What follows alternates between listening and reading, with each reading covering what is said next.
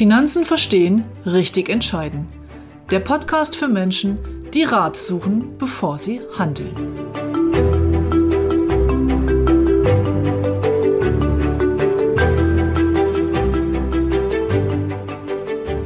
Finanzen verstehen, richtig entscheiden. Heute lege ich den Schwerpunkt auf das Verstehen. Wir machen ein wenig Theorie.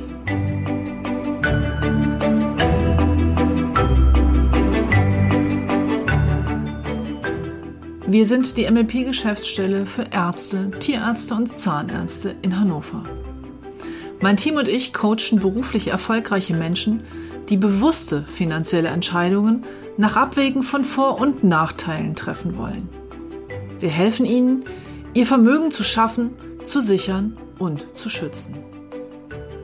Im ergebnisoffenen Coaching-Prozess bringen Sie Ihre Vorstellungen ein und wir achten mit einem roten Faden darauf, dass Sie am Ende an alles gedacht haben. Herzlich willkommen zur nächsten Episode dieses Podcasts. Wir werden uns heute mit ein wenig Theorie beschäftigen und zwar mit der Theorie dessen, wie die Dinge zusammenhängen und wie man die einzelnen Ebenen voneinander abgrenzt. In meinen Gesprächen mit Kunden erlebe ich ganz, ganz häufig, dass die Sachen wild durcheinander gemischt werden. Was meine ich mit Ebenen oder Sachen oder welchen Begriff ich hier auch wählen will? Mir begegnen auch nach so vielen Jahren immer noch mal wieder in Gesprächen, in Beratungsgesprächen die Aussage, Aktien sind Teufelszeug und das ist alles nur Spekulation und ich will nicht spekulieren und ich will mein Geld vernünftig anlegen. Diese Vorurteile halten sich hartnäckig. Aber letztendlich leben wir in einem Wirtschaftssystem und eine Aktie ist nichts anderes als die Beteiligung an einem Unternehmen und die Unternehmen erwirtschaften das Geld. Und ich möchte heute mit Ihnen die großen Zusammenhänge auf ganz, ganz oberflächliche Art und aus der Vogelperspektive beleuchten, um einfach nochmal klar zu machen, dass das alles kein Zufall ist, sondern dass die Dinge miteinander zusammenhängen und dass man Produkttypen und Assetklassen nicht miteinander vermischen sollte, weil es einfach unterschiedliche ähm, Seiten der gleichen, derselben Medaille sind und das gucken wir uns heute ein bisschen an. Also im Kern stehen ja, wenn ich über Geldanlage und Kapitalmarkt rede, die Geldanlagearten. Da haben wir den Geldmarkt, also das, was Sie kennen, Girokonto, Tagesgeldkonto und es gibt natürlich auch den Geldmarkt unter Banken. Das heißt, Banken leihen sich kurzfristig für im Moment sogar Negativzinsen ihre Gelder. Die nächste Stufe ist das Rentenpapier oder auch umgekehrt der Kredit. Also entweder, wenn Sie eine Staatsanleihe zum Beispiel kaufen, dann geben Sie dem Staat Kredit über eine feste Laufzeit mit einer festen vereinbarten Verzinsung, die entweder am Ende oder regelmäßig ratierlich bezahlt wird. Daher kommt übrigens auch der Begriff der Renten. Da geht es um diese ratierliche, regelmäßige Bezahlung. Gemeint ist hier nicht die Altersrente, sondern der Oberbegriff Renten steht einfach für ein Papier mit regelmäßigen Zahlungen.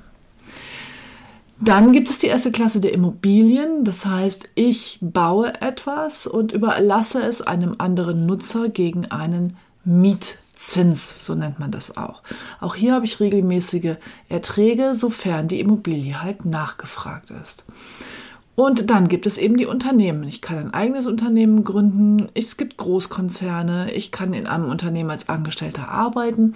Aber letztendlich sind die Unternehmen ja die, die unseren Wohlstand erzeugen, die die Produktivität bringen, die Produkte kreieren, Dienstleistungen bauen und das alles herstellen und zur Verfügung stellen. Und wenn ich mich in einem Unternehmen beteiligen will, ohne dass ich eine ganze Firma kaufen will oder ein eigenes Unternehmen gründe, dann gibt es halt die Aktien. Eine Aktiengesellschaft ist ein Unternehmen, was den Besitz dieses Unternehmens in viele kleine einzelne Papiere aufgeteilt hat, die an der Börse gehandelt werden und die ich dann kaufen kann. Dann gibt es noch Devisen und Rohstoffe wie zum Beispiel Gold. Das sind die Geldanlagearten. Aber wovon hängt jetzt die Entwicklung dieser einzelnen Arten ab? Natürlich hängt alles an der Wirtschaft. Sie werden keine stabilen und guten Mieten in ihren Immobilien erzielen in einer Region, in der die Menschen keine Arbeit haben und es keine florierende Wirtschaft gibt. Und auch bei Aktien ist es so, wenn Sie die Dividenden beziehen oder auch an auf einen Kursgewinn der Aktie hoffen, hängt es einfach maßgeblich davon ab, ob Sie Aktien von einer Firma gekauft haben, die ein Geschäftsmodell hat, das trägt und die Gewinne erzielt und Gewinne steigert oder zumindest mal hält über einen langen Zeitraum.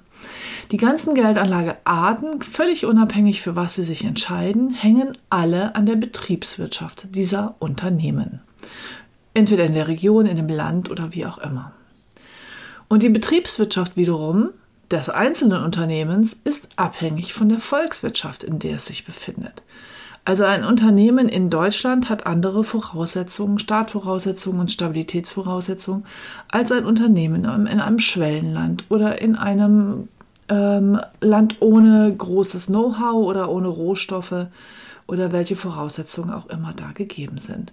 Das sehen wir auch daran, dass die einzelnen Wirtschaftsregionen und Länder sehr, sehr unterschiedlich funktionieren. Und die Volkswirtschaft eines Landes hängt natürlich wiederum an der Wirtschaftspolitik des einzelnen Landes und der einzelnen Region. Mittlerweile wird Wirtschaftspolitik ja auch hier bei uns nicht mehr in Deutschland, sondern in Europa gemacht. Und in der aktuellen Phase kommt nochmal eine, eine temporäre Besonderheit hinzu. Im Moment prägt die Gesundheitspolitik ganz, ganz stark unsere Wirtschaftspolitik. Corona bedingt. Aber das klammer ich jetzt heute hier mal aus. Über Corona haben wir in den letzten Monaten genug gehört und gesprochen. Also, die Wirtschaft ist in einen Rahmen eingebettet, im Rahmen der Volkswirtschaft, in der sie sich befindet und im Rahmen der Wirtschaftspolitik, die auf diese Wirtschaft Einfluss nimmt. Dann sind es die Unternehmen, die in dieser Region oder die weltweit oder wie auch immer, je nach Geschäftsmodell, ihre Dienstleistungen, ihre Produkte anbieten, ein Geschäftsmodell haben, mit dem sie Gewinne erzielen. Und mit diesen Gewinnen kann dann wiederum der Wohlstand finanziert werden. Egal ob Rentenpapiere, Immobilien oder Aktienbeteiligungen, letztendlich hängt das Ganze am Erfolg der Unternehmungen. Und von daher ist diese Aussage, Aktien sind Teufelszeug und reine Spekulation in meiner Welt völliger Quatsch. Die Aktie schwankt halt relativ stark. Das liegt aber mehr an den Psychos, an den Börsen als an den eigentlichen Unternehmen selber. Je nachdem, wie ein Unternehmen funktioniert, ist natürlich der substanzielle Wert mal mehr oder mal weniger. Was will ich damit sagen? Ähm, die Aktie als solche bietet jedem von Ihnen, jedem Bürger, jedem Menschen die Chance, sich an Unternehmen zu beteiligen, ohne selber eine Firma zu haben. Und das ist auf lange Sicht die renditestärkste Anlage und die in meiner Welt auch sicherste Anlage, sich weltweit an Wirtschaftswachstum zu beteiligen, als alle anderen. Warum aber dieser schlechte Ruf der Spekulation? Nun, das liegt an den starken Schwankungen. Und der Kleinanleger, unaufgeklärt, hat halt in der Vergangenheit häufig dann erst Aktien gekauft, wenn es in der Zeitung stand. Ich glaube, ich erwähnte den Bild-Zeitungsindex schon mal. Und das bedeutet, dass immer dann, wenn die Aktien ganz oben sind, hat die Mehrheit der Bürger gekauft. Und danach sind dann Gewinne mitgenommen worden, die Börsen sind runtergekommen und der Bürger hat panisch verkauft. Letztendlich ist die Weltwirtschaft seit, weiß ich nicht, dem Zweiten Weltkrieg im Grunde ja durchgängig gestiegen und so auch die Börsen.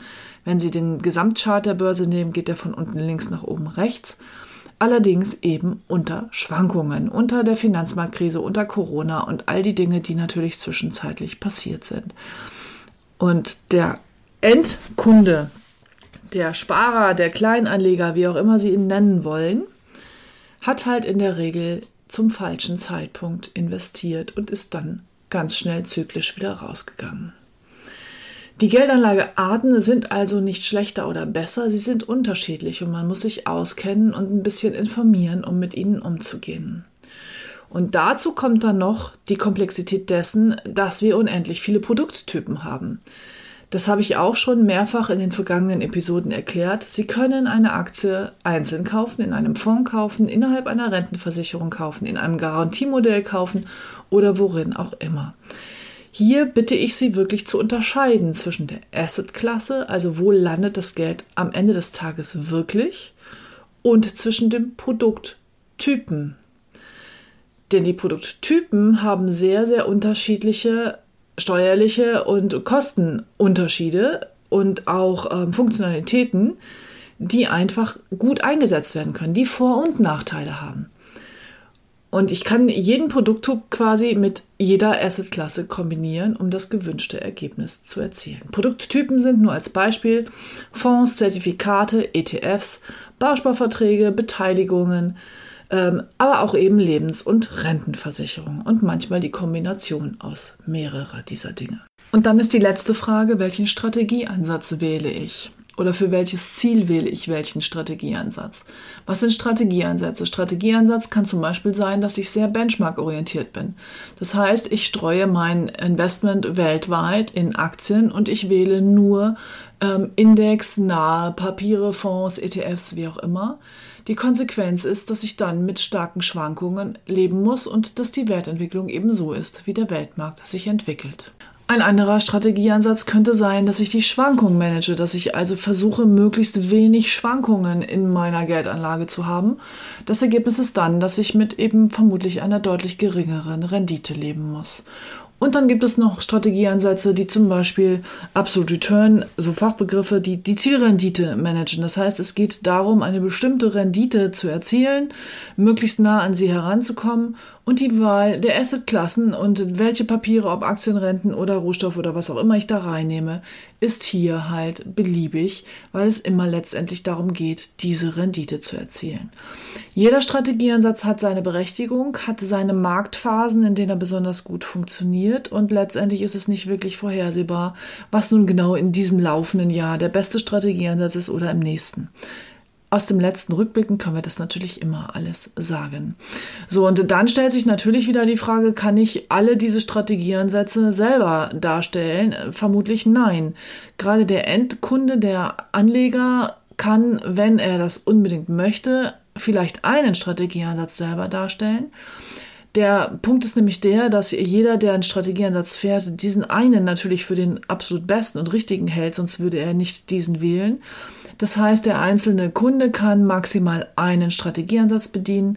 Und wenn er aber Ziele hat oder Bereiche seines Vermögens, wo er andere Strategieansätze reinbauen will, dann ist hier Hilfe von anderen ähm, also anderen Managern, anderen operativen Managern gefordert. Und das kann man zum Beispiel dann über Fonds oder ähnliches lösen.